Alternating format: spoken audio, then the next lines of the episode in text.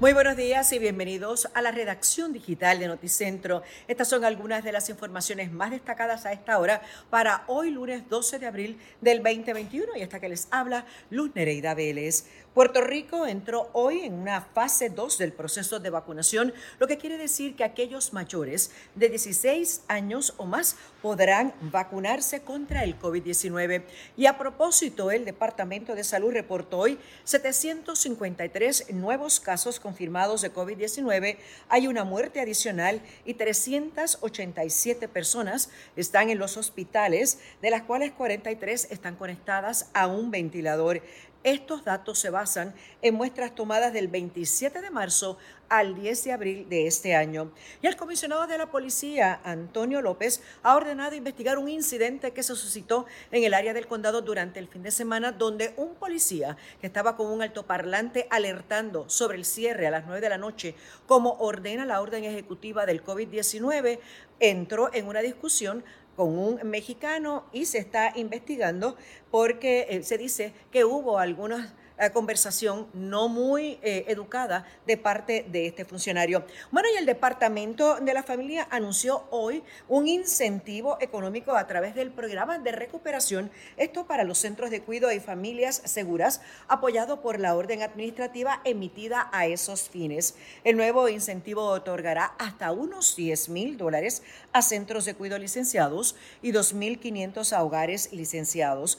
Y la secretaria de la Gobernación, Noelia García, aseguró ya Noticentro al amanecer que la actual designada a la Secretaría del Departamento de Educación cuenta con todo el apoyo del gobernador de Puerto Rico. Cambiando de tema, las autoridades están investigando el asesinato de un hombre y de una mujer que ocurrió en la carretera PR3 del barrio Punta Santiago, esto en el área de Humacao. Según la información preliminar, se presume se trata de un asesinato suicidio.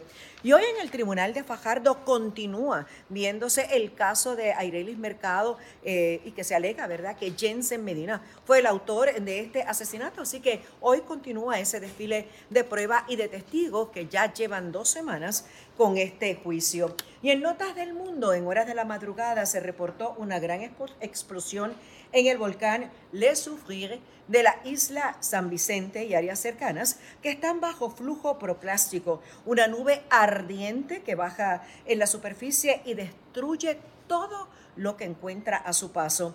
Y en cuanto al tiempo, hoy vamos a tener tiempo mayormente despejado debido a un aire seco que entra a la zona, aunque en la mañana hubo todavía temperaturas bastante frías en la montaña, estas van a ir aumentando a medida que vaya transcurriendo el día, sobre todo para el sureste. Nos espera una semana, ¿sabe qué?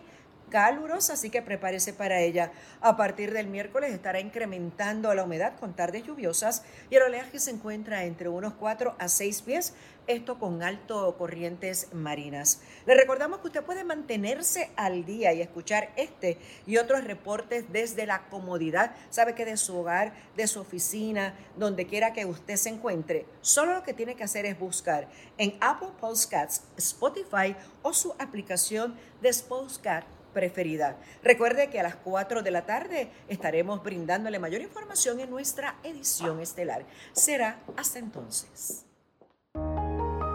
Guapa Podcast.